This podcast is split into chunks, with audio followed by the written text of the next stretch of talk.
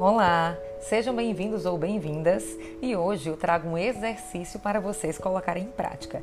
Eu sou a Rebeca Fernandes, psicóloga, e hoje nós vamos falar sobre o olhar de turista. Você sabe o que é isso? Gente, vocês já pararam para se perguntar como é que você se comporta quando você viaja?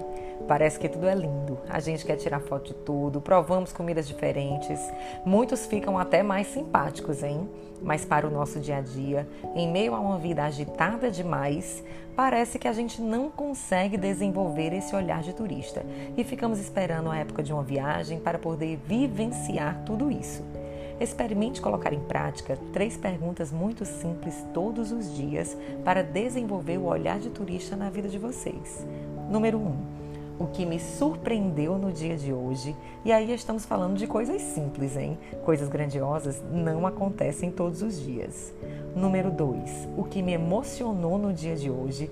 E aí estamos falando de detalhes, um encontro com alguém, uma mensagem, algo que você viu e por último, mas não menos importante, pense em uma coisa que lhe inspirou uma história que você leu, algo que você viu, uma mensagem que você escutou, uma memória que você lembrou, pode até ser sobre você mesmo, no dia de hoje também.